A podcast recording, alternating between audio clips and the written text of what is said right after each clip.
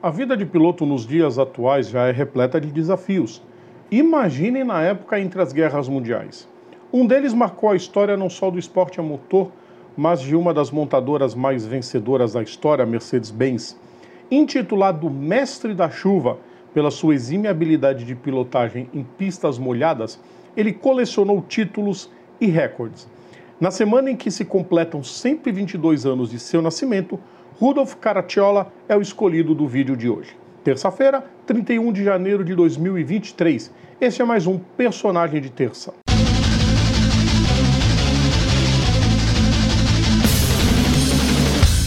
Salve a todos os nossos ouvintes e seguidores, sejam todos bem-vindos mais uma vez. Eu sou Rodrigo Vilela, está começando mais um personagem de terça, trazendo um grande nome do esporte a motor. Antes de começar, peço mais uma vez para vocês, deixem o like nos nossos vídeos, compartilhem nosso conteúdo, inscrevam-se no nosso canal e ativem as notificações. Rudolf Caracciola nasceu em Remagen no dia 30 de janeiro de 1901. Ele começou a correr enquanto trabalhava como aprendiz na fábrica de automóveis Fafnir, em Aachen, no início dos anos 20, primeiro em motocicletas e depois em carros. Seu sucesso inicial no início da década de 20 chamou a atenção de uma certa Daimler-Benz AG, que lhe ofereceu um contrato de motorista de obras e recebeu veículos da famosa série S. Recém-fundada, a empresa alinhou um Mercedes de 2 litros e 8 cilindros com compressor para o Grande Prêmio da Alemanha em Avos, em 1926, com Caracciola ao volante. Seu primeiro grande triunfo foi também o maior deles foi a corrida que lhe deu a alcunha de Mestre da Chuva, um aguaceiro digno da Arca de Noé, mas que para Rudolf não fez diferença. Uma multidão de 230 mil espectadores assistiu o alemão sair de último de um total de 38 competidores para deixar para trás um por um no momento da chuva forte. A vitória foi determinante para alavancar sua carreira. Em 29, ele ganhou o troféu internacional de turismo na ilha de Man, percorrendo 660 quilômetros ao volante do Mercedes-Benz tipo SS. Na sequência, vieram três campeonatos europeus consecutivos de escalada. Rudolf foi também o primeiro não italiano campeão da mili-milha, em 1931.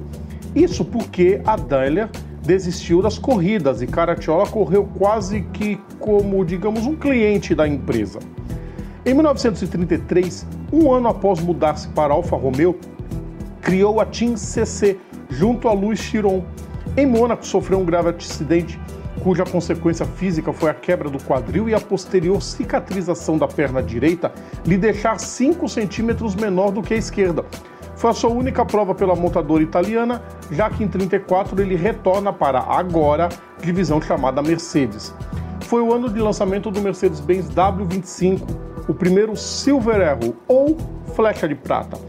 Tal alcunha se justificou porque o carro atingiu a casa dos 300 km por hora com uma potência gerada em seu máximo de 494 cavalos, um espanto para a época.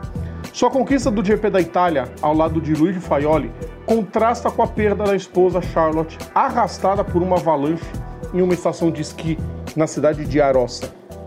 Seu primeiro título europeu dos famosos grandes prêmios veio em 35, vencendo quatro corridas: França, Bélgica, Suíça e Espanha, a bordo do evoluído Mercedes W25B. Dois anos depois veio o bicampeonato com o novíssimo Mercedes W125, vencendo na Alemanha, na Itália e em mais um Toró na Suíça. Foi a prova que fez seu companheiro de equipe, Manfred von Brauchitsch, dizer que Caracciola pilotava como se estivesse em cima de trilhos férreos. Aí veio o ano de 38. A maioria dos pilotos alemães se filiou ao NSKK, a Associação Nacional de Pilotos ligada a Adolf Hitler. Porém, Caracciola recusou-se a fazer parte do partido nazista. Dentro da pista, além do tricampeonato europeu, ele atingiu o recorde de velocidade na rodovia que liga Frankfurt a Heidelberg, a marca de 432,69 km por hora demorou longos 79 anos até ser quebrada em Nevada por um Koenigsegg Agera RS.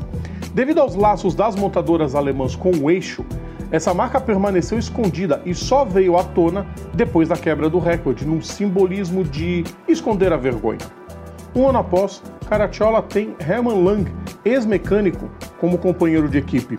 As desavenças se tornaram públicas em uma carta enviada por Rudolf ao Conselho de Administração da Mercedes, dizendo que Lang, embora elogiado por ele em matéria de velocidade, foi priorizado significativamente em termos de tecnologia e táticas e exigia as mesmas condições que seu mais novo rival, sob a consequência da aposentadoria, algo que ele nunca levou adiante. Ainda assim, e com a Europa já em guerra, Caratiola venceu o GP da Alemanha pela sexta vez. Nos seis anos de batalhas, já casado com Alice, que era, olhem só, ex-amante de Louis Chiron e ex-esposa de Alfred Hoffmann Trobeck, chefe dos laboratórios Hoffmann La Roche, Caratiola se mudou para Lugano, Ruviliana, e como não havia condição de correr, ele apenas recebia um subsídio da montadora. Convidado para disputar as 500 milhas de Indianápolis em 1946, sofreu um acidente durante os treinos e ficou em coma, onde ele foi salvo graças à obrigatoriedade do uso do capacete de metal. Recuperado, teve papel fundamental na conquista do Rally de Monte Carlo em 52 com um Saloon tipo 220, o novo W187. Ele e Paul Curley também disputaram a mini milha daquele ano com mais um modelo icônico da Mercedes, o 300 SL ou W194, completando na quarta posição. Em 18 de maio daquele ano, acabou por disputar sua última corrida em Berna. O desfecho não foi o esperado, já que abandonou a prova devido a uma roda que travou, fazendo com que o piloto perdesse o controle e colidisse de frente com uma árvore.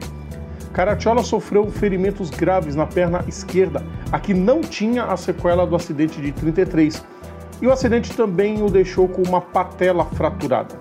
Foram vários meses de hospital, o que pesou na decisão da aposentadoria. Rudolf, depois disso, participou de muitos eventos no papel de embaixador da Mercedes, sempre nutrindo de enorme respeito. Sua morte aconteceu em 28 de setembro de 1959 sete anos após sua última prova, devido a uma cirrose hepática. Colocado no mesmo nível de Juan Manuel Fangio pelo diretor de corridas da época, Alfred Neubauer, sua carreira é lembrada até hoje. Sua coleção de troféus foi doada por Alice ao Museu do Hall da Fama de Indianápolis em gratidão por Rudolph ter sobrevivido ao acidente de 46, graças à insistência dos organizadores de que ele usasse o capacete resistente.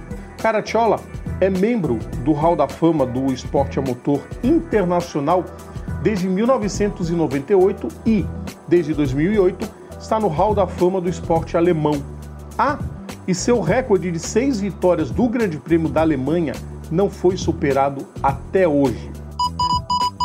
Pessoal, não sei vocês, mas eu tenho um profundo respeito por esses pilotos da época do Entre Guerras e a gente já falou de vários deles na época do Bandeirada ainda. E com certeza o Rudolf Caracciola não poderia ficar de fora dessa nossa lista e outros nomes aparecerão futuramente. Terça-feira que vem tem mais um personagem aqui no nosso canal. Lembrando sempre que todo o nosso conteúdo está no YouTube, está nas plataformas digitais e você pode ouvir também assinando o nosso feed is.gd barra programa Papo Veloz. Siga nossas redes sociais, procure a gente por arroba PGM Papo Veloz no Facebook, no Twitter, no Instagram e no TikTok. Certo, pessoal?